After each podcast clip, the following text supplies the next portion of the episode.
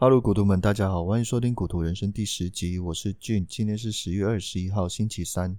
那现在是晚上吼，那这一集刚好是第十集，所以跟大家聊聊比较感兴趣薪资的问题。那不是每个人都很爱钱，我也不爱钱，因为我认为啊，钱乃身外之物，生不带来，死不带去。但是生之后跟死之前是很重要的。钱不是万能哦，但是没有钱却万万不能。呃，人生有百分之九十都可以用钱来解决，剩下的百分之十呢，要用更多的钱。呃，我不知道大家是不是科技业哦，那我就把我的环境讲出来给大家参考一下。呃，我本身是电机的研究所毕业的，所以大学毕业薪水我不是很清楚，可能三万出到三万五吧。如果你刚好也是进科技业的话啦，大学毕业的薪水大概是落在这个区间吧。应该没有 Podcast 做这个薪资的实价登录，所以我觉得我还蛮赶的哦。那我今天要讲的是研究所的薪水，那也是 PTT 里面很多人讨论的部分啦。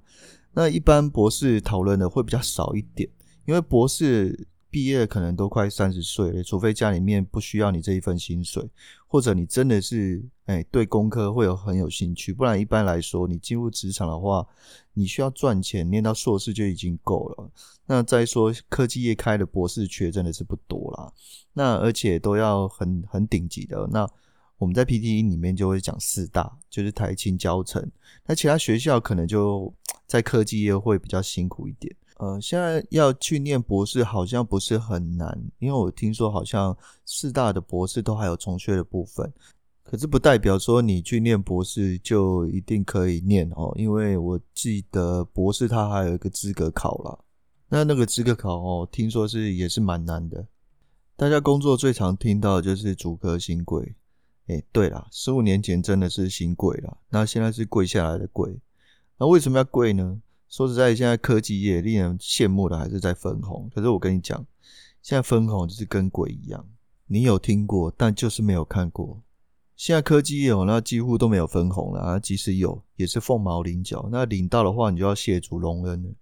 那我先说说我自己带过的公司哦。那第一间就是财团法人的研究机构，它是龙头。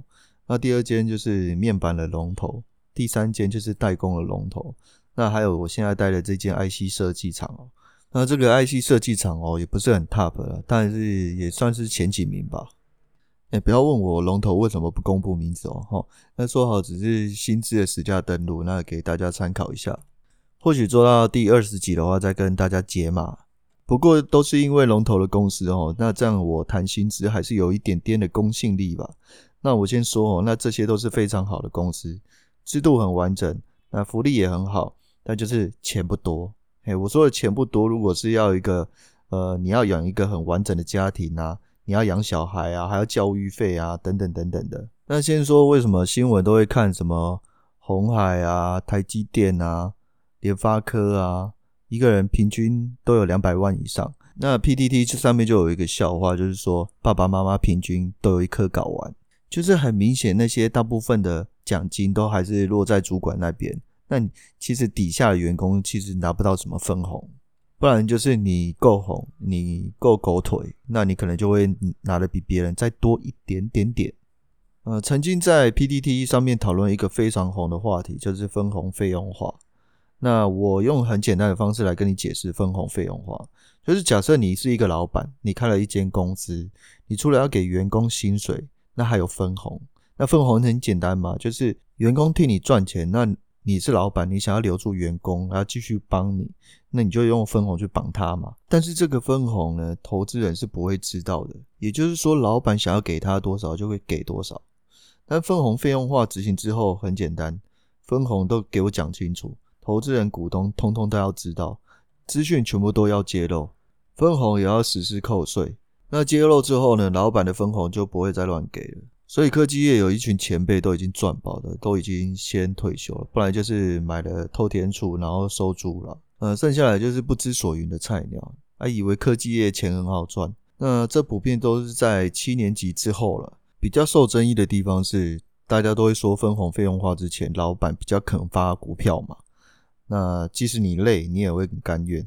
那奠定了当时台湾的科技奇迹哦。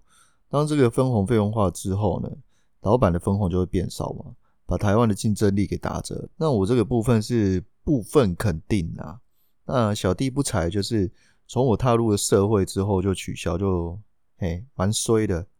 本来是在学校一直很向往，说，哎，我毕业之后一年至少百万起跳，嗯，可以买 PS，又可以去旅游什么的。就等到毕业之后，全部都变成晒。我相信大家工作还是为了钱啦。你看那些在台积电工作的人都不是傻子吧？我相信用更多的钱让员工工作呢，会更有驱使力，那会有更有竞争力。不信你现在如果开一间公司，你说诶，一年要给人家四五百万，你看那些台积电的员工会不会都跑过来？一定会嘛？你去问一下台积电的员工，他有没有学以致用？他毕业有没有用在他现在所学的工作上面？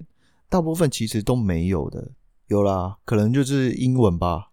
那回过头来说，现在的新贵，你不要真的以为他们是新贵，那跟以前比真的是差远了。那差多远呢？在当时的联发科，除了薪水给你之外，还加发两张股票给你。那时候股价大概有两百块左右。那其他像技术员都可以百万年薪，真的不夸张。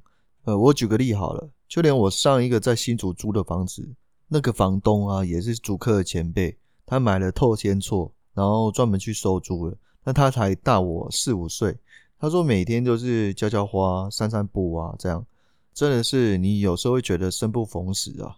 基本上他们那一代的人，大概在园区工作五到十年就可以准备退休了。现在其实还有公司在发股票，真的是寥寥无几了。那就是你们听过的那几间。那我经过两间会发股票，但实际上只有收过一次。那换算成台币也大概不到十万吧，很可怜吧。那另外一间公司，我本来也是会收到股票，可是那间公司它很厉害哦，他利用了组织变动，给你换一个新的老板，然后新的老板就跟你说，呃，今年可能没有，呃，明年再补给你。那公司都会这样哦，用组织的变动的名义，然后帮公司省钱，所以你的分红就这样搓搓搓搓给搓掉了。但不是每间公司都这样啦。但是公司要省钱的时候，就是会用一些小手段就，就就没有了。那本来科技公司就是要吃分红嘛。那科技公司如果没有分红，说穿了，它跟公务员没有两样，真的。那在科技业里面的工科，最常听到就是系统厂跟猪屎屋。呃，猪屎屋叫 Design House，呃，猪屎屋就是在做 IC 设计的，薪水会比较高。这样来说吧，系统厂在台湾代工厂居多的，像你会听到啊。鸿海、人保、台积电，那台积电它也是做代工的，但是它比较不一样，它是做半导体的晶圆代工。那除了台积电，大部分就是做手机代工，还有笔电代工。那它就是做一个系统整合，那这个就是系统厂。当然里面也有一些 R&D，但说实在的，系统厂的 R&D 没有多少设计的成分。我们自己就俗称 R&D，就是 Research and Debug。就是只有做研究跟出错嘛，反正就是代工啊，下单的人才是老大，他叫你做什么就是做什么，叫你做圆的你就做圆，做方的你就做方的。那叫你做 iPhone，你要用什么萤幕啊、记忆体啊，用什么料啊，你能组起来正常工作就好了。那猪屎屋的技术含量跟门槛就比较多一点了，那我这里就不再赘述了。那一般工科的毕业生啊，选择了系统厂，平均都有一个工定价。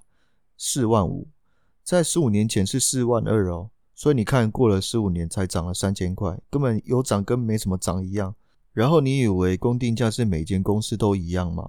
没有，大公司还给你打折，有可能给你四万一，有可能给你四万二，然后给你摸摸头说：“诶，放心哦，我们后面还有分红哦。”圈圈叉叉的，你们知道我刚开始开头就跟你讲分红是鬼吗？你可能只有听到，可能就不会拿到。就是这样，科技的公司都是没有良心的老板，赚的都是老板拿走，拼命的都是员工。刚刚说了公定价四万五是工科毕业生所能拿到的薪水，那在 PTT 俗称代号就是 N，那 N 就是代表四万五，那也就是说，如果你今天拿到四万一，就是 N 减四，四万二就是 N 减三，所以你不要看那些新闻讲的那些大公司哦。大公司大归大，你国立研究所一样给你 N 减的价钱来羞辱你。好，刚刚讲的是系统厂哦，那说说我现在待的 Design House，就是 IC 设计厂。我们公司的薪水比较接近一线大厂，新人大概七万四到七万六，所以数学你比较好的话，你应该可以算得出来，Design House 的薪水跟系统厂的薪水差多少？差三万多，圈圈叉叉，一直是什么？你知道吗？一样，你国立研究所毕业，你如果不小心选到系统厂，要干二十年，你的薪水才可以跟 IC 设计厂的新人一样多。前提你还要保证公司每年都要给你调薪三 percent 以上，所以为什么有一堆工科的拼命想要往 IC 设计厂走，就是这个原因。IC 设计厂的利润很高，当然薪水都很敢给，但是 IC 设计厂的各家的分红也就差很多。像联发科一年就会发两次，当然也是会依照职级来给，光分红一年大概是三十到六十万不等。这个范围是指一般的职员，不是主管，所以联发科的年薪大概落在一百五十到两百万出头。像瑞昱的话，我看他们分红一次也有一包五十万的，但是很抱歉，那只有一线大厂才有的。那在 PTT 里面都会眼红吼，那看到这样的文章，记者都会抄去报新闻。但是在分红费用化以前来比的话，真的是小巫见大巫啊。费用化之前的话，年薪三四百万都大有人在，主管都上千万的。现在工程师一堆系统厂，平均一年也都在六十到八十万，必须熬个四五年，甚至更久，可能七八年才能刚好破百万。这个百万还必须靠分红才能顶上去的。所以呢，不要再羡慕工程师了，工程师现在真的没那么好了，可以说现在已经齐头化了。所以我现在看 PTT 就很好笑啦，年薪几万块都在斤斤计较，真的是心贵了，贵下来的贵。但这些系统厂的工作内容到了 IC 设计厂也会做差不多的工作内容，但是薪水却是翻两番哦，加到三十趴到五十趴都有。所以我非常相信同工不同酬这件事情，做一样的事情在不同的公司都会给你不同的价钱。所以呢，选产业非常非常的重要，其次才是选公司哦。要薪水跳一级，必须换公司、换产业才能达到。不要听你爸妈的话，他们都会担心你换工作，怕你没工作。但是不同年代的，在爸爸妈妈的那时候的旧制，一份工作可能做个二三十年。现在时代不同了，很多公司都不给分红就算了，一堆还不调薪水的。代工龙头也是哦，不要以为上新闻的那些大公司很好，没有，有些是你直接面试的时候就砍你的薪水，就。哎，你要要来不来随便你呀，就有点在羞辱人的感觉。明明自己已经念到研究所毕业了，偏偏还这么不值钱。好啦，科技业的事情两三次一次说不完，但是请相信同工不同酬，相信自己换工作一定会有老板赏识你。先挑好产业，这比什么都还要重要。其次才是公司哦。最近我们公司发生了一件事情，就是大家就会一起吃饭嘛，找朋友一起吃。那我们有一个新人 RD。无意间就透露他的薪水，呃，有七万多。然后他是刚毕业不久的毕业生哦。那在场的 S1 系统工程师听到就好几天，心情都不太开心哦。他说做了十几年的薪水，还是跟 IC 设计厂的新人一样，一样都是研究所毕业，竟然会有这样的差距。早知道薪水如果是这样的话，学校如果考好一点，薪水就不会差这么多了。即使重考个两三次，都还是非常值得的哦。那可见这个行业是非常吃学历的。当然有部分你也要选对产业跟公司，不过即使是这样啦，世界本来就是有很多不公平的事情。那我们能做的就是看清楚社会的样貌，还有了解它的运作规则，才不会让自己后悔哦。那人生也不一定要走科技业啦。那我像我自己就比较反骨，我爱做我想做的事。好吧，那科技的事情真的是讲不完哦。那我们这一集就先讲到这一边。呃，谢谢大家，谢谢股东们，我是 Jim。如果你喜欢我的节目，请立即订阅。我们下次见，拜拜。